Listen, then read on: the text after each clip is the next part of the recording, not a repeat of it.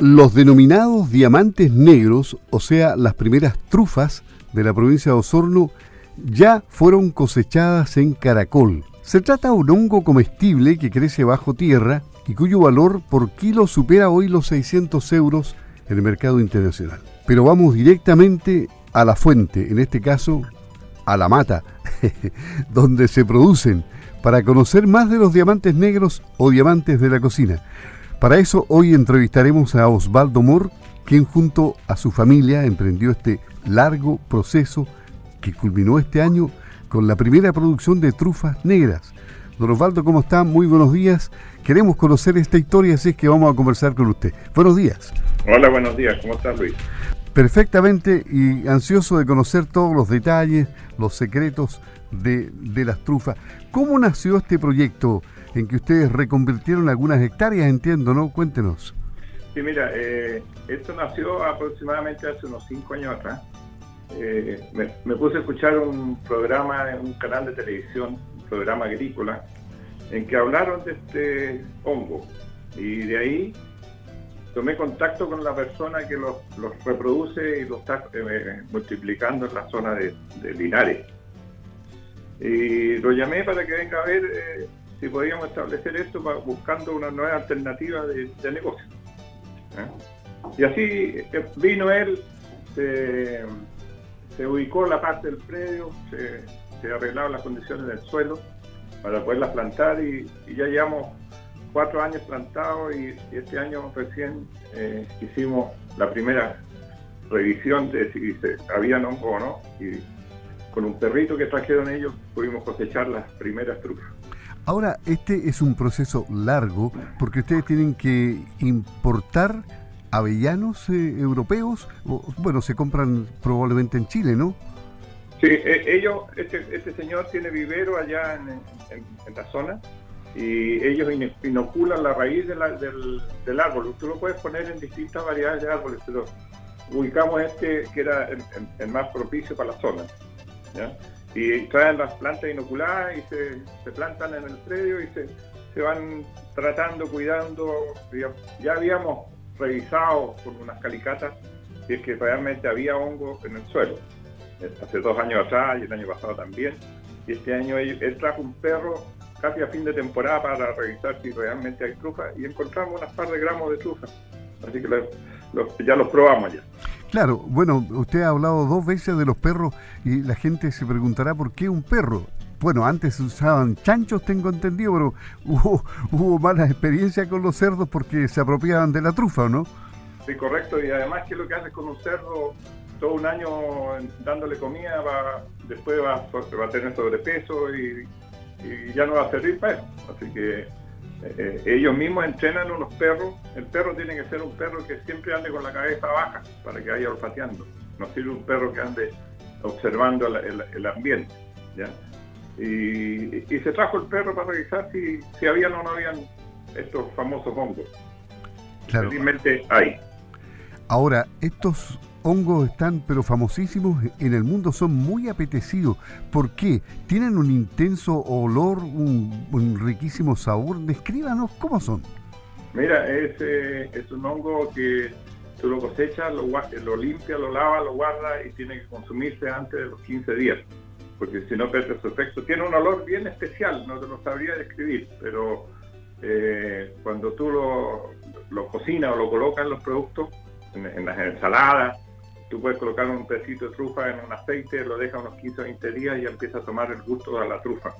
Los huevos, puedes hacer eh, unos huevos trufados, dejas unos par de huevos en, una, en un eh, eh, recipiente tapado y, el, huevo toma el sabor, el olor y el sabor a la trufa. Y, después lo, puedes comer encima de, ¿cómo se llama?, de salsa con fideo, masa y, lo rayas igual como quien raya un queso. ¿Ah? Y eso es, más o menos, hay que, hay que tener paladar para, para disgustarlo, y cuando ya lo disgusta, es realmente exquisito. Me, imagino. Ahora, eh, yo he leído algunas cosas sobre, sobre estos hongos. Eh, ¿Ustedes no tienen amenazas de, de, especies silvestres, por ejemplo? Porque creo que los zorros eh, y otros animales silvestres pueden robarse la trufa. No, no, no, no, no, no, no, no hay amenaza de animales silvestres, no. El, que más la, puede consumir son los, chanchos y acá en esta, en esta zona no tenemos el chancho, el cabalí, así que no tenemos ningún cuidado. ¿Y, el cultivo de estos avellanos europeos, a, cuántas, eh, con cuántas hectáreas comenzaron ustedes? Yo tengo, en el, predio tenemos, ¿cómo se llama? Cuatro hectáreas. Y, ahí, queremos ver si la cuestión eh, funciona. Si funciona, estamos estudiando la posibilidad de agrandarlo. Claro, porque en, cuatro hectáreas, en este primer año después de cinco, eh, ¿cuántos gramos se cosecharon? No, sacamos una muestra además y, nosotros sacamos 50 gramos, pero porque hicimos una sola pasada de los perros que fue a final de la temporada. Normalmente hay que empezar en mayo a terminar en agosto. Y no teníamos el perro acá, así que esa trufa, si tú no la cosechas ya después te pierdes.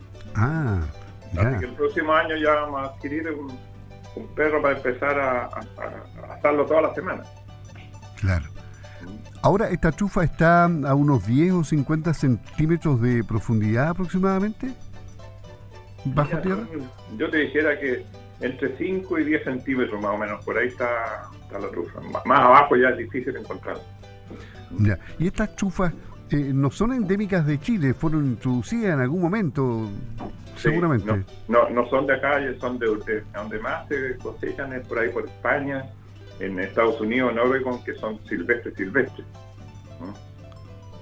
Entonces allá vi la otra vez en un programa de televisión también que cosechaban con un, con un cerdo, pero cerdo guacho. Entonces ya después uno ya los quiere tanto que no sabe qué hacer con ellos.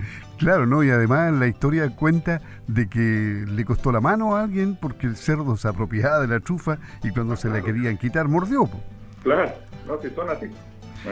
Ahora, Ahora, el, el tema este de, la explosión mundial de precios que hay de la trufa, ¿está llegando a los 600 euros el kilo en el mercado internacional? Aproximadamente sí, y a veces un poquito más. Todo depende del tamaño y el olor de la trufa.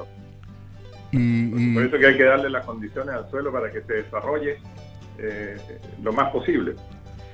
Y aquí son apetecidas eh, no solo en España, también en Estados Unidos y los asiáticos, me imagino, ¿no? También, están empezando. Ah. O sea, el mercado se está abriendo. Se está abriendo. Esta es una innovación que uno siempre tiene que andar buscando cosas nuevas, para, por último, para dejarle a los descendientes. Claro, y ustedes dijeron el avellano europeo, pero también puede hacerse, me dijo, con otros árboles. ¿Con qué árboles? No, yo lo hice en, eh, ¿cómo se llama? En encino europeo. Eh, perdón, dije avellano, encino europeo, sí. También lo puedes poner en, eh, en, avellano, pero lo que pasa es que el avellano para producir necesita químico y la, trufa no, no puedes colocarle ningún químico al suelo, porque te lo absorbe y ya no tiene, no te sirve para el consumo.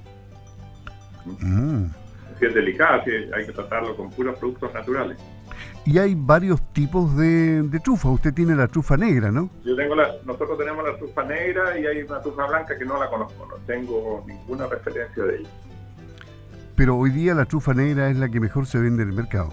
Exactamente, no es la misma trufa que usan para el chocolate, es distinta. Porque hay, hay chocolates que vienen con trufa y es absolutamente distinto. Bueno, y en consecuencia la proyección aquí es a varios años más seguramente para que se vaya estabilizando este cultivo y, vaya siendo rentable. Correcto.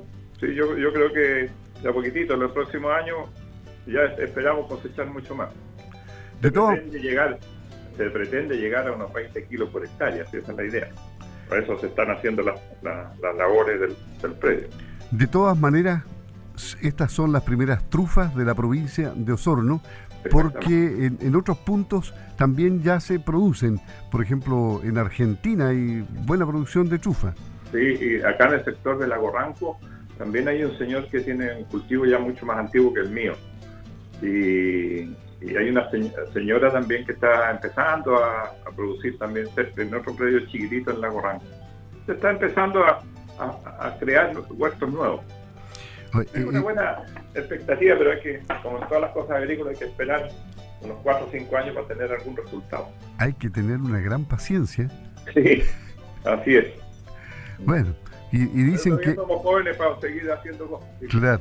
Y dicen que el campo no para. El campo no para, claro. Y no, para. de innovar tampoco, porque cuando se ve que algunos cultivos hay que desecharlos y cambiarlos por otros, porque son más convenientes, hay que hacerlo. Claro. Pero hay que, si tú quieres eh, innovar, tienes que tener paciencia. Y, disponer de tiempo, porque no, es, no es como sembrar las papas y cosecharlas al otro año, o sembrar el trigo y cosecharlo una cosa a largo plazo.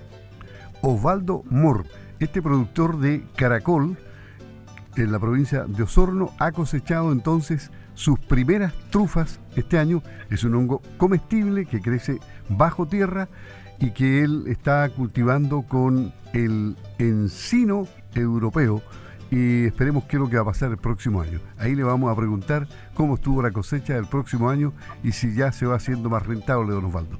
Encantado, Luis. Que esté, muy bien, lo dejo en libertad de acción porque el campo no para y usted tampoco, sigue trabajando. Así es, así es. Que esté muy bien, hasta luego, gracias. Gracias, hasta luego.